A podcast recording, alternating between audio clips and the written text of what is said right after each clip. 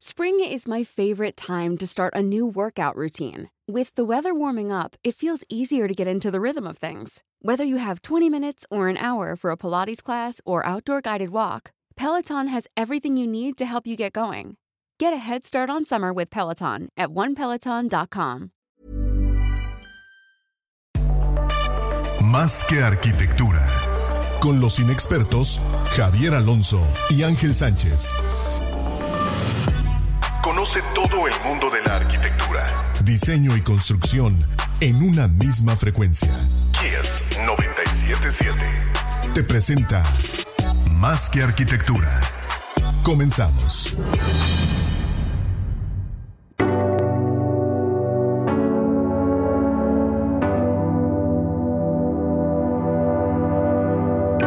Bienvenidos a todos a Más Arquitectura, tu espacio intangible. Ya estamos en vivo en Facebook Live y en Instagram. Eh, somos un servidor, el arquitecto Ángel Sánchez. Javier Alonso está conmigo. ¿Cómo estás, man? Gracias, Ángel Sánchez. Pues muchas gracias a todos por conectarse. Cada miércoles vamos a hacer una sesión. Eh, agradecemos siempre, antes de, de, comenzar el programa, a nuestros patrocinadores, eh, a Ángulo de Mayor Cerámico, a Revista Lando, a ASO Desarrollo Inmobiliario, CIE Servicios de Ingeniería y Estructuras y a Firenze Pidos y Muros por este espacio. Buenísimo. Pues vamos a meterle. Les platico, hoy tenemos invitado especial a Carlos Cornejo de Secret Name. Naming, eh, es Naming Studio, ¿no, Carlos? Así es, así Naming Studio. Y eh, bien, pues, ¿qué onda, Carlos? De nuevo, te saludo otra vez. ¿Cómo estás? Muy bien, muy bien. Eh, pues muy contento de platicar otra vez con ustedes. Muchas gracias por, por invitarme. ¿Cuándo fue la última vez que este tuvimos una, una plática contigo? Ay, ya, ya fue hace varios meses. Fue pre-pandemia. Pre pre-pandemia, ¿no? ¿Habrá sido diciembre del año pasado? Creo que sí, me parece que sí. O sea, todavía fue en el estudio. Entonces, no recuerdo bien qué fecha, pero yo creo que sí, yo creo que sí fue como por ahí de diciembre tal vez. Pues bien, qué bueno, qué bueno tenerte aquí de vuelta. Y bien,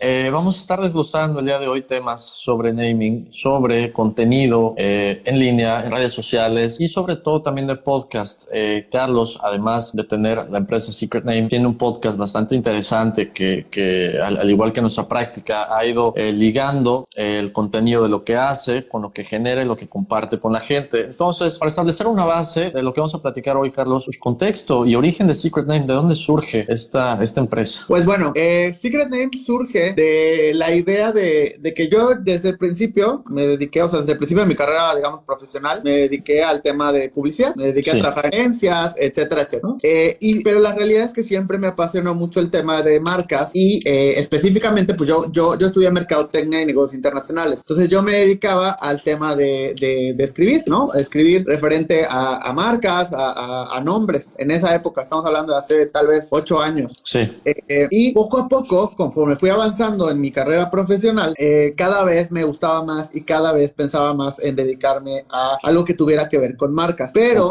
el problema era que yo en ningún momento pensaba a crear nombres como una profesión, ¿no? Era como parte de algo. Claro, pero no como, parte del proceso. Pero además, una pequeña parte que en ese momento no tenía tanta relevancia, ¿no? Claro, o sea, no tenía tanta relevancia porque era un paso más una identidad. O sea, la gente llegaba y decía que era un logotipo y luego ya se empezaron a dar cuenta, no, no solo un logotipo, es una identidad completa, ¿no? Y dentro de la identidad, pues había el nombre, ¿no? Pero no era como que, inclusive no era lo más relevante. Hay muchos clientes que ya llegaban con el nombre listo y es como, pues nada más necesito el diseño, ¿no? Sí. Entonces, eh, pues hasta que llegó un punto en el que dije, pues esto es a lo que me quiero dedicar, esto es a lo que le quiero, eh, quiero dedicarme al 100% y, y pues lo voy a hacer. Y hace como año y medio, más o menos, un poquito más, eh, fue que decidimos abrir el estudio, el estudio de creación de nombres exclusivamente, eh, aventándonos un poco a ver qué pasaba, a ver qué sucedía, a ver si nos iba bien o no, pero pues es lo que queríamos hacer, ¿no? Ok. Y, eso fue hace año y medio y la verdad es que nos ha ido muy bien, afortunadamente nos ha ido bastante bien, hemos tenido muy buenos clientes y, y pues disfrutamos mucho lo que hacemos. Entonces, hoy en día nos dedicamos exclusivamente a la creación de nombres, eh, somos un equipo ya completo, al principio éramos dos personas y ahorita ya, ya somos más y, y pues en eso Buenísimo. Ahora, eh, y bueno, y finalmente se dedicaron como primer parte de, esta charla, bueno, al naming, ¿no? Entender el naming, eh, Carlos, creo que es muy importante en, relevancia y alcances, o sea, un servicio que tú prestas, que, incluye y, en esta parte que nos cuentes, estaría interesante ver eh, cuando arquitectos o despachos de arquitectura han, sido tus clientes o has trabajado como proceso de en, proyectos así, ¿qué, ¿qué, ha pasado? Pues bueno, el rubro de, de en general de inmobiliario de arquitectura, de inclusive de diseño, o sea, porque el, el, el, específicamente hablando de arquitectura es un poco, es esa mezcla entre la parte inmobiliaria y la parte de diseño, porque es como estas dos perspectivas, ¿no? Tanto conceptual, o sea, algo que me gusta mucho de trabajar el tema de, de arquitectura es que tienen como ideas y conceptos muy bien definidos de lo que quieren y cómo lo quieren. Sí, eh, y además esta parte eh, funcional, ¿no? Entonces, eh, específicamente en este rubro, es un rubro complicado, es un rubro complicado sobre todo porque es un rubro muy competido. Y en los últimos años, cada vez más. O sea, Claro. eh, el, el- siempre digo que hacer un nombre, cuando eh, trato con clientes del ámbito de construcción, de arquitectura, inmobiliario, siempre les digo que es como el, el nombre es la primera piedra del edificio, ¿no? Ok. Ujú. Para construir ese edificio necesito los planos. Sin los planos no puedo construirlo. Entonces, Ah. yo lo que te voy a dar no solo es la primera piedra, que es el nombre, sino te voy a dar los planos también. Tengo que armar primero los para saber dónde poner la primera piedra. ¿Y qué va a pasar? Es que me dicen, es que el nombre de repente, es que como que el nombre no, no me suena a algo que tenga que ver con esto. Digo, es como que pases por la calle, veas la primera piedra y digas, no se ve como un edificio. Pues no, Claro. Exacto.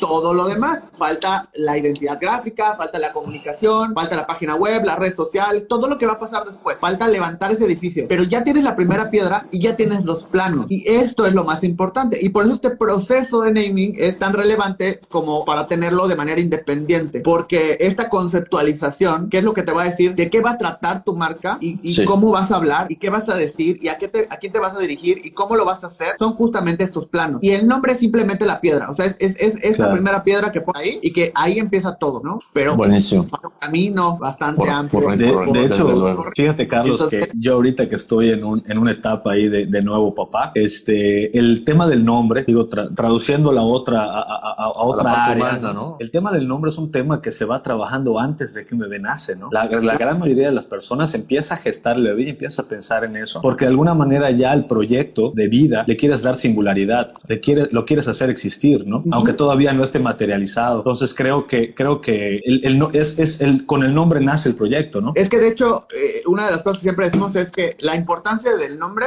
parece simple, pero en realidad las cosas empiezan a existir a partir de que son nombradas. Claro. En todos los ámbitos que tú quieras. O sea, en el ámbito legal, si tú no estás registrado ante la ley, no existes. Si tú no tienes un acta de nacimiento, un nombre, no existes. De manera eh, filosófica, inclusive, las cosas no existen hasta que les...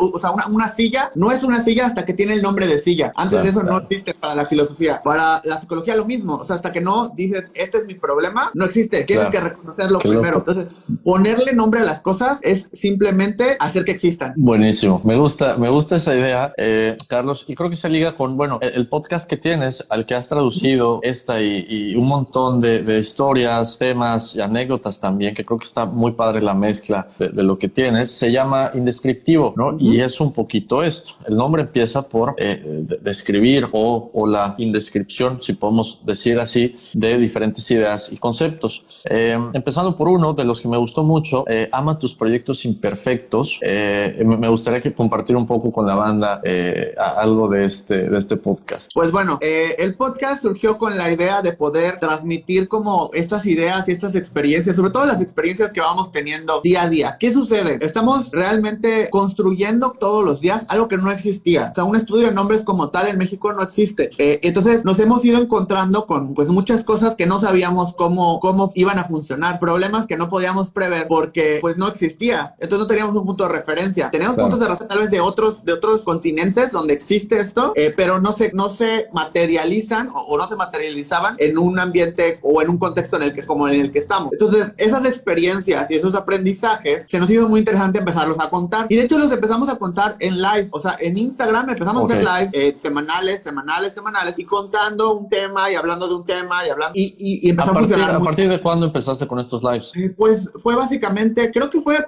en, en abril, eh, en la pandemia, Ok. porque de hecho empezamos, todo empezó así. Eh, eh, a principios de año teníamos nosotros, empezamos con un tema de, de cursos, ¿no? Nos invitaron a dar una plática a, a- a Guadalajara. Fuimos, ¿no? En diciembre, y a partir de esa plática eh, nos, nos invitaron a dar un curso, ¿no? O sea, nos dijeron, Ok. ¿por qué no arman un curso? Ya hay varias gente que que quiere tomar un curso con ustedes, etcétera, etcétera. Dijimos, pues va, armamos el curso de Guadalajara, eh, lo anunciamos y sorprendentemente no solo se llenó, sino tuvimos que duplicar el espacio de la, de la gente y tuvimos que decir que no a un montón de personas porque ya no había espacio.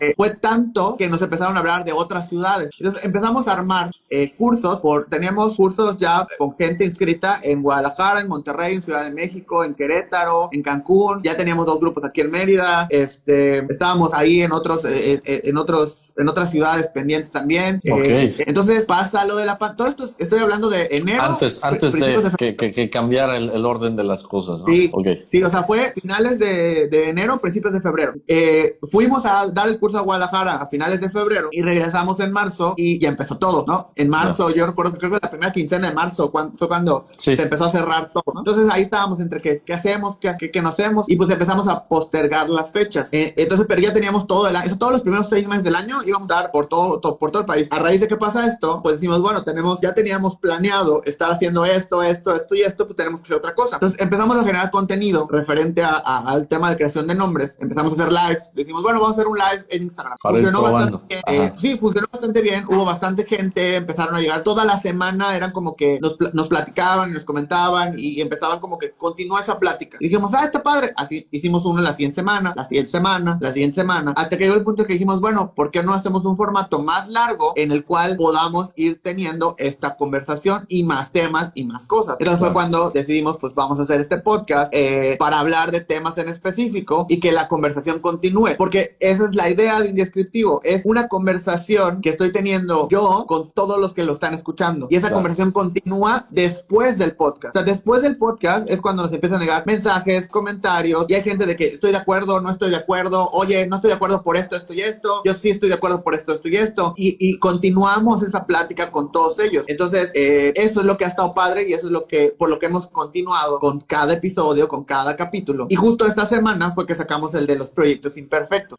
Porque cada capítulo y cada, cada, cada episodio tratamos de que sea eso, sea una plática. Entonces, surge del aprendizaje que hemos tenido a lo largo de, de este año, ¿no? Con este estudio y lo que hemos aprendido. Y también de las pláticas que tenemos con colegas, con amigos, con, con, con muchas personas. Y de repente son pláticas muy recurrentes. Entonces de ahí es donde empezamos a hacer estos temas. Claro, en general, en general del ámbito creativo, ¿no? O sea, el proyecto imperfecto, el proyecto que te duele, hay en, todo el, pues sí, en todos los creativos. son, pláticas porque al final sí decimos, ok, estamos en el ámbito creativo, pero somos personas, o sea, no, somos una computadora, no somos, o sea, somos personas que seguimos teniendo problemas fuera y dentro de nuestro trabajo. Entonces, estas pláticas eh, empiezan a surgir, o sea, los episodios empiezan a surgir de estas pláticas. Y una de los, de los temas muy recurrentes es este, esta parte donde, eh, por ejemplo, ¿no? De repente veía con colegas que tenían proyectos muy bonitos hechos de que, oye, esta identidad te quedó padre, oye, este diseño está muy bien, oye, ¿por qué no lo has subido a tu web? ¿Por qué no lo has hecho en tu, en tu plataforma para mostrar tu trabajo? ¿Por qué no lo has subido a tu Instagram completo? no, es que, es que no lo he hecho porque todavía quiero hacer unas fotos, es que quiero, le voy a pagar a un renderista para que me haga los moldes, es que voy a documentarlo bien, es que, ok, pero luego te topas con ellos mismos dentro de tres o cuatro o seis meses y, no lo han hecho. Igual, o sea, es que no he tenido tiempo de hacerlo, es que todo, es que ya lo estábamos empezando, pero pasó esto y es que tenemos mucho trabajo, entonces nos ha dado chance y dejamos de hacer las cosas porque necesitamos que todo esté perfecto. O sea, cuando todo esté perfecto, lo hago. El problema... Nada está perfecto. Nunca, nunca está perfecto. Y la idea no es que esté perfecto. La idea es que hagas un proyecto imperfecto, te llenes de proyectos imperfectos y los vayas mejorando todo el tiempo, porque todo puede mejorar. O sea, tenemos la filosofía en el estudio de que todo puede mejorar, no importa qué sea. O sea, todo puede ser mejor. Entonces, si todo puede ser mejor, pues nada es perfecto. Entonces, de nada sirve esperar a, es que no tengo el equipo, es que voy a documentar, es que cuando tenga la web, es que cuando, ¿para qué? O sea, mejor lo lanzo y empiezo y hago, y cuando tenga la web, pues ya lo mejoro, y cuando tenga las fotos, pues ya lo mejoro, pero ya lo hice, ya lo lancé, y ahora eso mismo inclusive a mí me obliga a, mejorar y a mejorar. Exacto, ya te compromete. Claro, porque si no te detienes, porque como no sacas ese, pues tampoco sacas el siguiente, ni el siguiente, ni el siguiente. En cambio... Te atoras, te atoras. Te atoras, te atoras y te quedas en ese loop donde pasan un año, dos, tres, cinco, y pues no, no sale. Sí. Ok.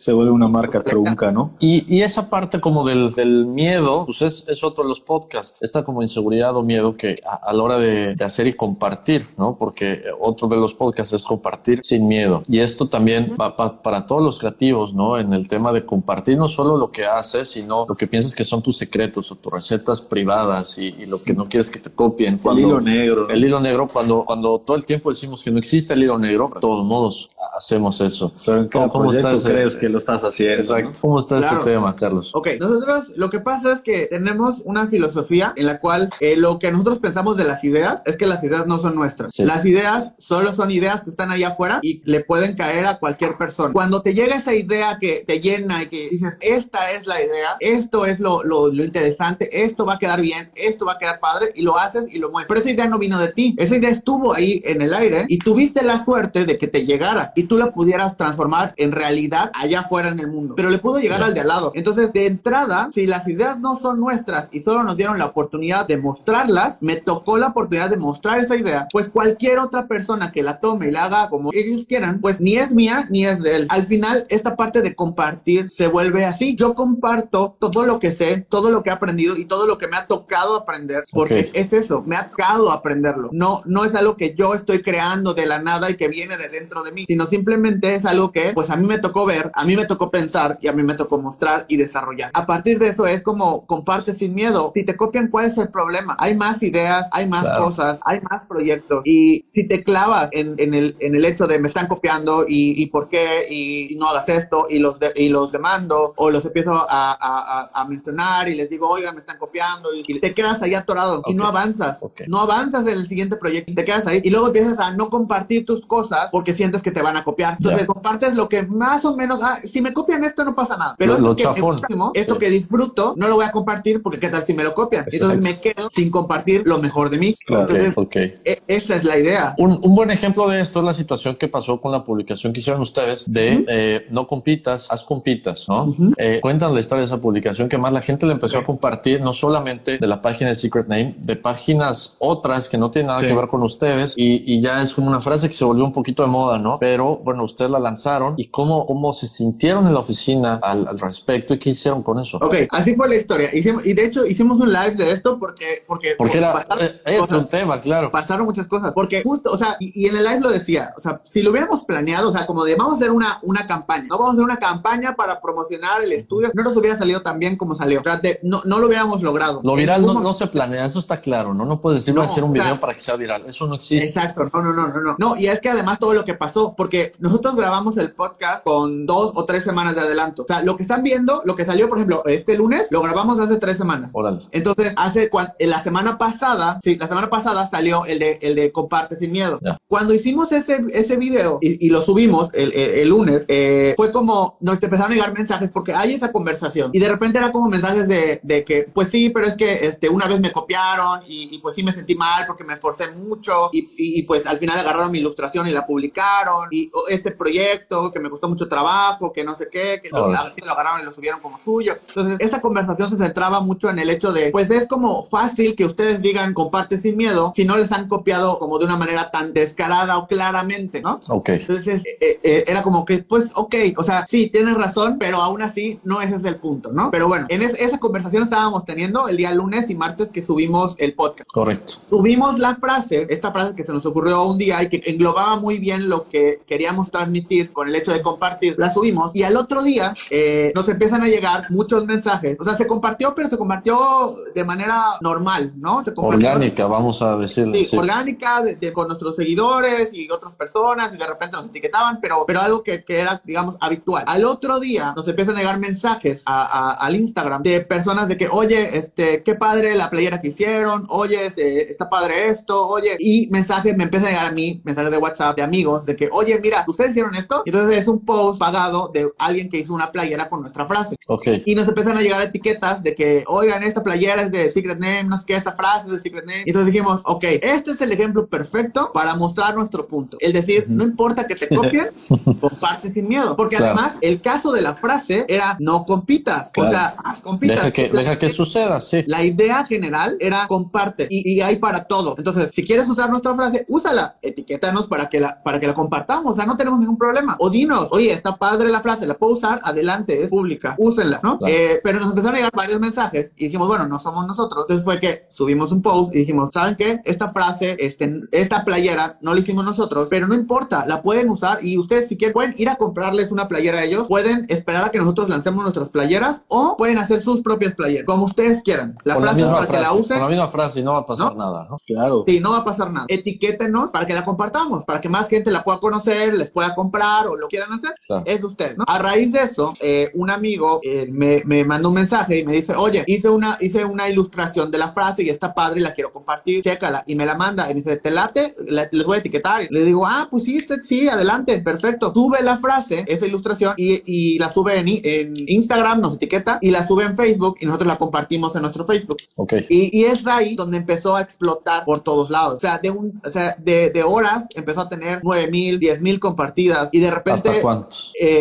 de repente le empezamos a ver en otros lados, de repente empezamos a ver que una persona que compartió el, el post original, esa persona ya tenía 24 mil compartidas en Facebook y luego empezamos a, y, y, empezamos a verlo en otros lados y nos empiezan a etiquetar en, oye, están usando la frase, oye, están usando la cuestión, oye, no sé qué, pero en un montón de lados y mensajes, ¿no? Sí. Eh, y, y, empezamos a ver que se empieza a descontrolar, o sea, esto en, en el tercer día, ¿no? Se empieza a descontrolar. Y esto, okay. otra, esto otra se va a descontrolar.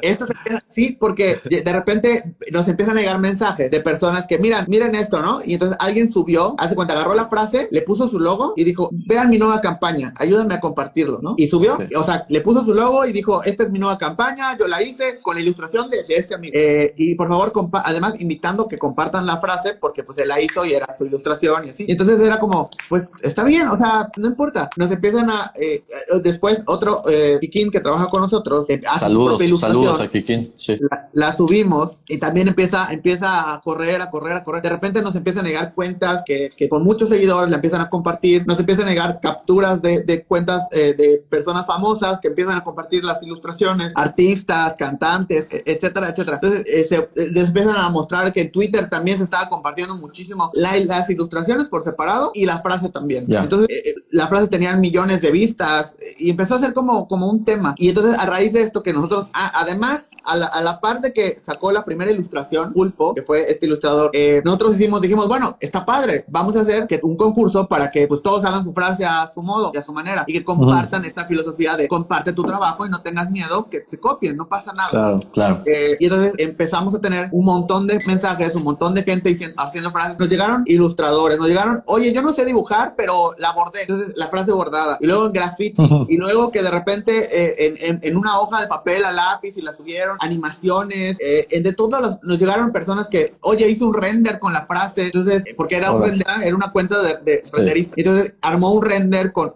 la frase incluida, pero con todo un, una, una escena, ¿no? Eh, fotógrafos, un montón abogados, ¿no? De que hablando del tema de, la propiedad intelectual, usando la frase. Eh, entonces empezó a ser como, nos llegaban, lo que me gustó muchísimo es que nos llegaban este, como mensajes de de repente otras industrias donde, oye, es que aquí en Puerto Vallarta la industria musical, todos se pelean y, entonces esta frase está padre porque yo la compartí, mucha gente me está escribiendo y entonces es crear una comunidad en toda todo el ámbito musical que tenemos en Puerto Vallarta. Oye, es que en Puebla somos fotógrafos y todos nos peleamos y todos estamos entonces está yeah. padre porque nos podemos unir. Oye, puedo usar tu frase para hacer esto. Oye, puedo. Y adelante, o sea. Adelante, ¿no? O sea, úsenla, compártanla úsenla. y que les sirva. Oye, Carlos, y, y, y, digo, no sé en qué momento, y no sé si tú, estando más involucrado con este tema a través de tu podcast y de la frase, han identificado por qué antes se premiaba mucho el tema de la competencia, ¿no? Digo, tengamos, tengamos en cuenta los, los, los, los Juegos Olímpicos, ¿no? Que es una competencia internacional del deporte y otro tipo de competencia donde empezaron a ver primero, segundo y tercer lugar, luego primero y segundo, luego algunas competencias decían que solamente debe de ser premiado el ganador, ¿no? No deben haber tres lugares. Y hoy en día nace este concepto como, como genérico de, de, no competir, ¿no? Y que es válido, pero vaya, se pelea un poco con, con la historia de la competitividad, ¿no? Y el mejoramiento de varias áreas, de, tanto el trabajo como de la persona. Claro, y, y, es que nosotros lo vemos de, de esta manera. Eh, antes, las personas que tenían acceso a ciertas tecnologías, a ciertas ciertas herramientas, a ciertas cosas, eran muy pocas. Entonces, eh, al final competían entre los mismos, ¿no? Y estaban como que viendo, ¿no? Y, y, los que tenían acceso a poder competir en los Juegos Olímpicos, pues que tenían el acceso a poder entrenar, a poder hacer, a poder medir, a poder, eran pocos. Okay. Hoy en día hay tantas personas, es tan fácil eh, hacer un, por ejemplo, o sea, yo me puedo poner a competir contra otros podcasts, ¿no? Pero sí. yo sin tener conocimiento de nada, puedo armar un podcast medianamente bueno y que pues esté ahí, ¿no? Y que vaya creciendo creciendo y que vaya evolucionando y empezar a competir con otros. Eh, se, ha, hecho tan fácil llegar a ciertos niveles que la competencia se vuelve algo no, o sea, que no se puede sostener porque todo el tiempo hay alguien mejor que tú y todo el tiempo vives frustrado porque nunca logras hacer nada, ¿no? Porque te estás comparando con los demás. Correcto. Okay. El problema y la idea aquí no es que es no es tratar de ser mejor que los demás, es tratar de ser mejor que tú. Okay. Tú tienes que ser mejor que tú cada día. No importa que estés en el en el piso 1 y haya personas en el piso 10. Tú trata de llegar al 2 y, luego al 3 y luego al 4 y así te vas. Entonces, ese crecimiento te va a ayudar a sentirte bien contigo y a sentir que estás logrando cosas. Porque ¿qué sucede? O sea, por eso también estábamos en un punto en el cual siento que no he hecho nada, siento que no soy bueno, siento que mi trabajo no se está reconociendo,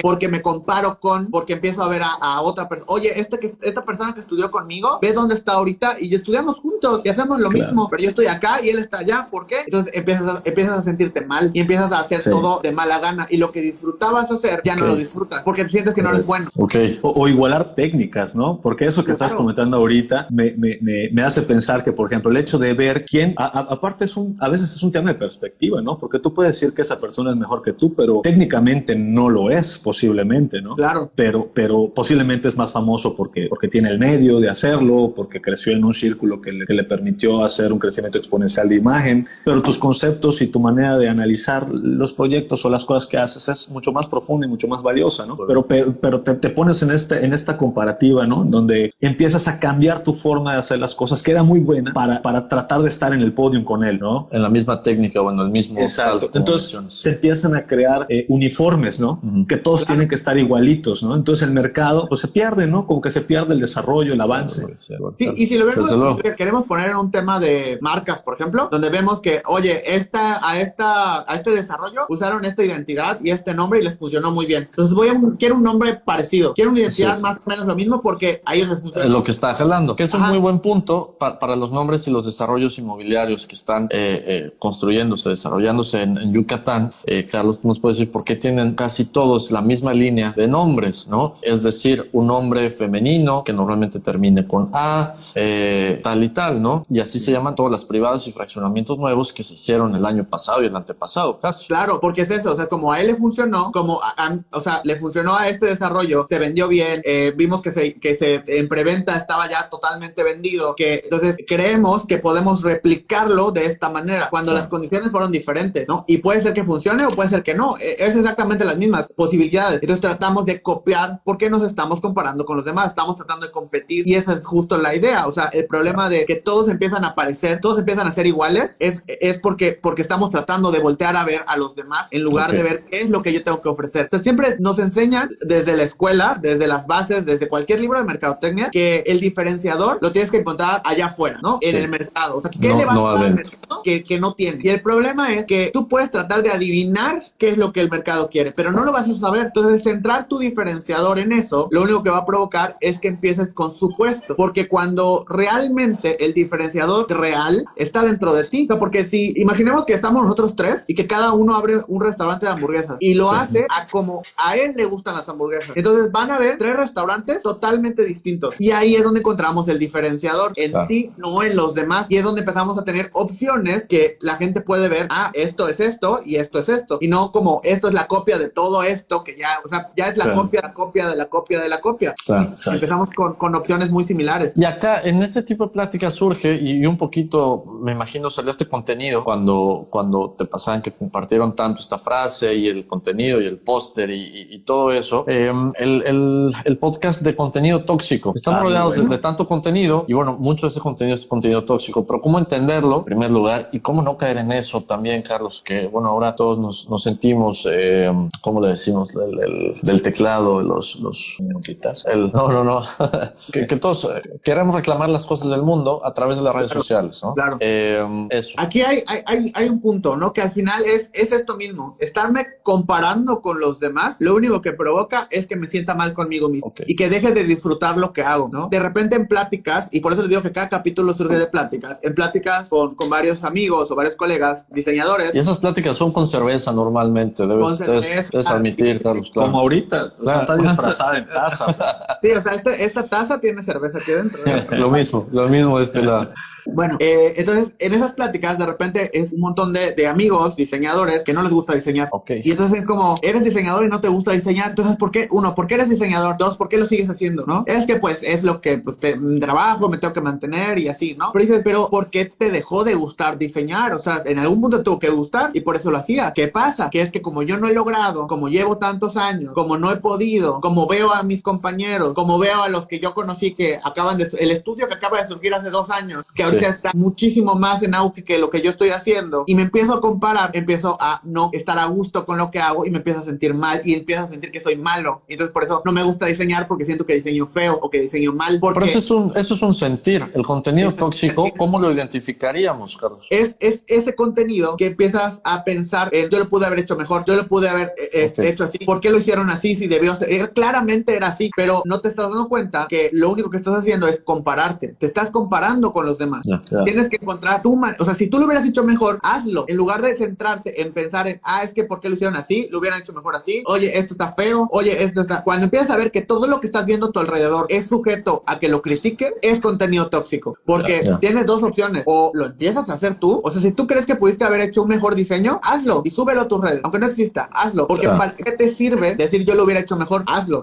Ese es un punto. No aportas. no lo hagas, pero entonces no, no, no, te, no te claves en el hecho de lo hubiera hecho mejor, porque Claro, no sí. lo has hecho mejor simplemente porque no lo haces, porque no tienes tiempo, porque no es el proyecto, porque no sabes hacer, por lo que sea. Pero, Sí. pero ¿qué caso tiene criticarlo? Si, o si puedes hacerlo, hazlo. Y si no puedes hacerlo, entonces no lo critiques. Entonces, si todo lo que, si entras a tu Instagram o a Facebook o a YouTube o a donde sea que consumas contenido y la mayoría de las cosas que ves, lo único que provocan en ti son críticas, es contenido tóxico. Porque estás clavado en un supuesto, en algo que no existe, en algo que tú pudiste hacer mejor, pero si no lo has hecho es por algo. Entonces es ahí el problema. Y es donde empiezas a identificar, oye, lo que estoy consumiendo no está cool, no está padre. Entonces tratas de llenarte de contenido que admires, que digas, qué padre, qué bien lo hicieron, me gusta mucho, me gustaría hacer así, está Claro. padre esto, O sea, que, que lo comparto, oye, son mi competencia, sí, pero está padre lo que hacen. Me gusta, Entonces, sí. Quiero que más gente lo vea. Fíjate Y que a aprender y entonces empiezas a Claro. hacer amigos y entonces empiezas a, a llenarte de, de motivación. Haces compitas de esa Haces manera. compitas. Compitas. Pues fíjate que eso que comentas, Ángel, hace, hace un momentito comentaste, que es un sentir, y sí, definitivamente creo que también eh, es una manera de percibir la realidad o lo que te rodea, ¿no? Y, y últimamente, no sé si, si, bueno, todos estamos familiarizados con la, con la generación de cristal, ¿no? Que, que dice que, que, que, que todo se ofende, que todo esto, el tema de la identidad de género juega mucho en este, en este, en este dato, ¿no? De, de- de que la gente se ofende por todo, y que antes posiblemente la gente lo sentía, pero no lo externaba, o no se guardaba detrás de identidad digital, también Claro. como comentas, ¿no? O sea, la gente se ofendía en una mesa, ¿no? Cuando se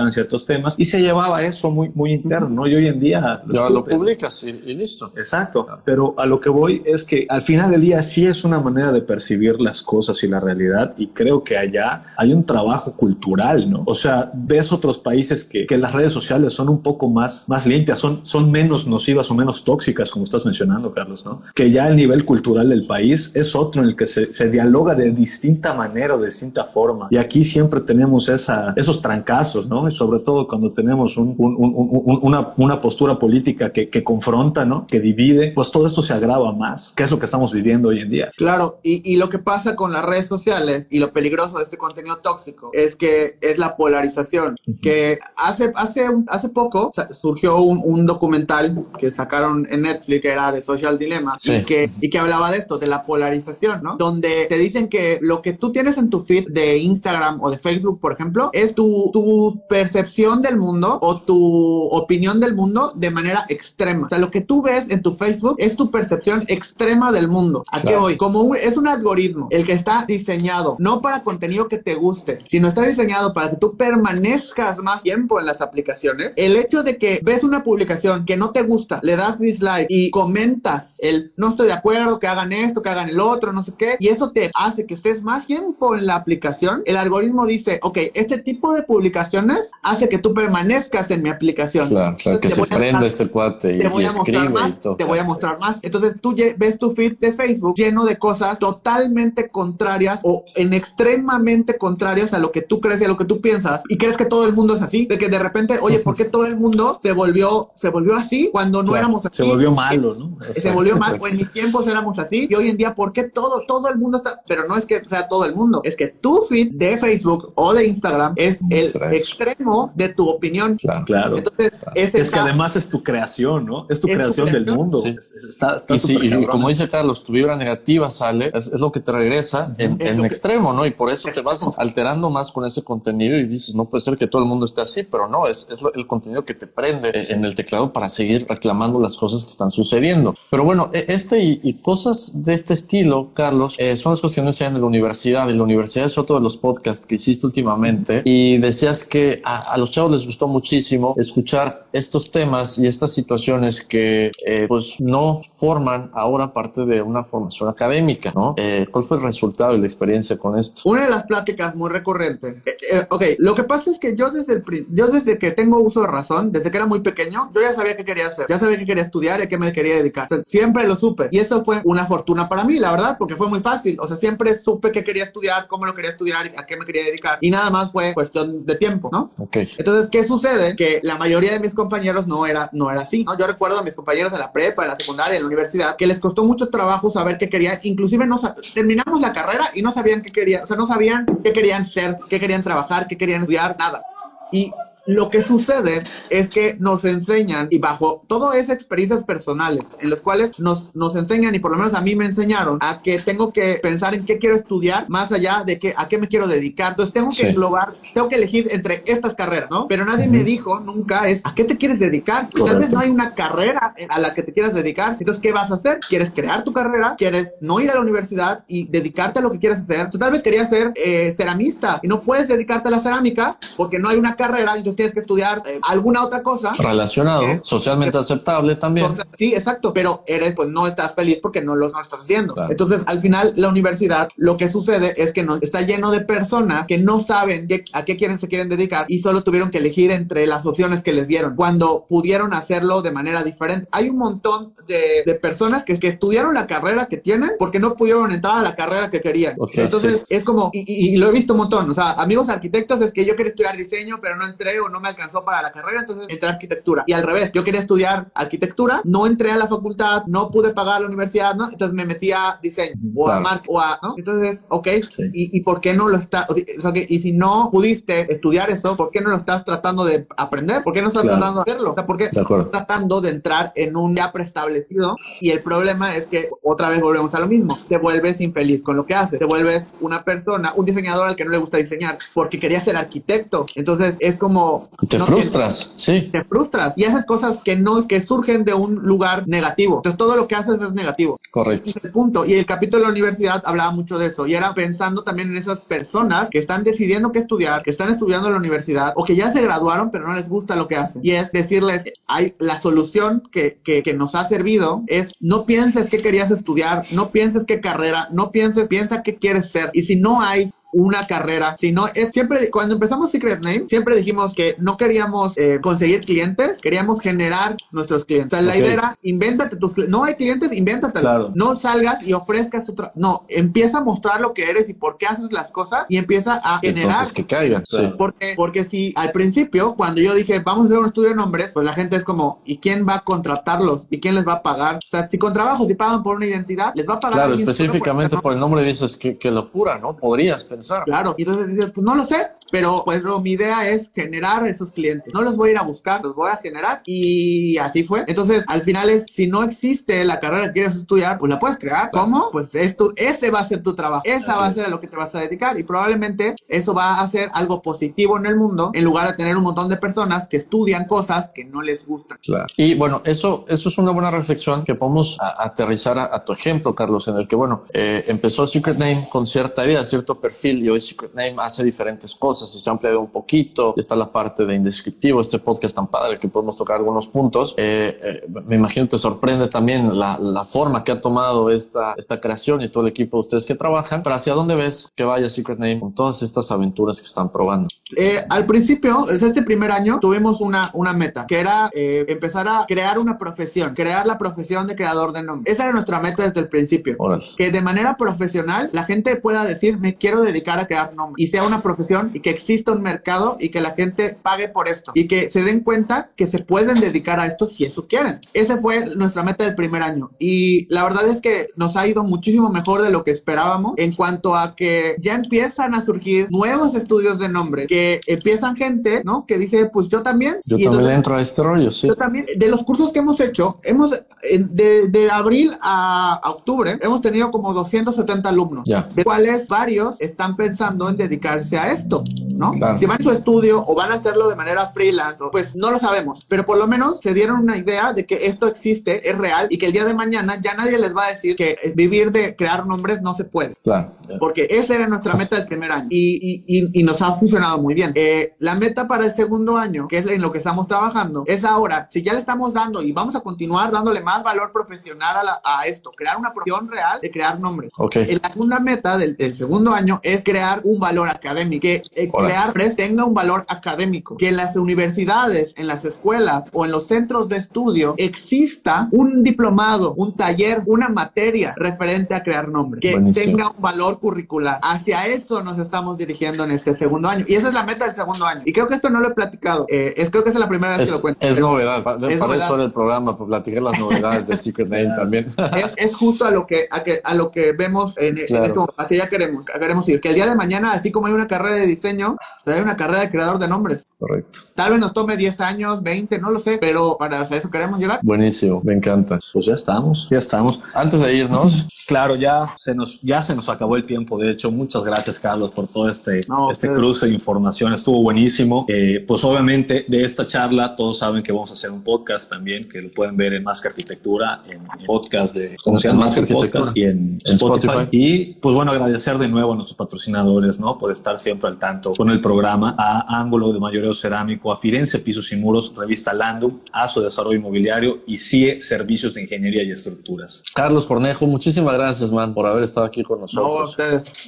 antes, antes de que te vayas, ¿con qué te quedas el día de hoy? Me quedo con eh, la idea de poder platicar con ustedes y platicar con otros rubros, otras cosas totalmente diferentes a los que vivo todos los días y que podamos tener una conversación en los que tengamos puntos en común, ¿no? Y creo que esa es la idea. No es solamente, ok, me, me junto con mi ámbito creativo y, y somos diseñadores, nos dedicamos a las marcas, a la publicidad, sino con todos los demás, ¿no? Y creo que esto es lo, lo, que más me gusta. Buenísimo, estoy de acuerdo contigo y bueno, parte por eso, esto es más que arquitectura, ¿no? Porque a veces nos encerramos entre arquitectos y platicamos de los arquitectos y ha sido súper enriquecedor esta plática contigo, Carlos. De nuevo, muchas gracias. Y pues nada, nos vemos hasta la próxima. Gracias a toda la banda por conectarse.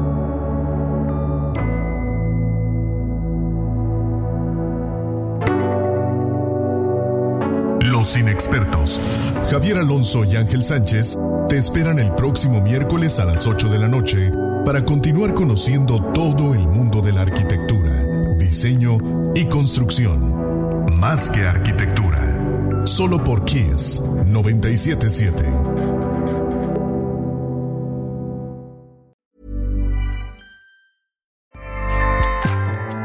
ACAST powers the world's best podcasts. Here's a show that we recommend. Welcome back to Two Judgy Girls. I'm Mary from the Bay. And I'm Courtney from LA. TJG is the podcast where we spill all the tea on your favorite reality TV shows, celebrity gossip, and everything in between. We're here to bring you our unfiltered opinions, hilarious commentary, and plenty of laughs along the way. We're two SDSU Delta Gamma sisters with a microphone and a whole lot of opinions. Each week, we dive headfirst into the wild world of reality television from Bravo to all the trash TV you could want. We break down the drama, dissect the latest scandals, and share our thoughts on everything from the jaw dropping moments to the embarrassing antics. But that's not all. We're not here to just gossip. We're here to connect with you, the jurors, and share our love of all things pop culture. Whether we're dishing on the latest celebrity breakups, discussing our favorite guilty pleasure movies, or sharing embarrassing stories from our own lives, we promise to keep it real, keep it fun, and keep you coming back for more. Come judge with us. ACAST helps creators launch, grow, and monetize their podcasts everywhere. ACAST.com.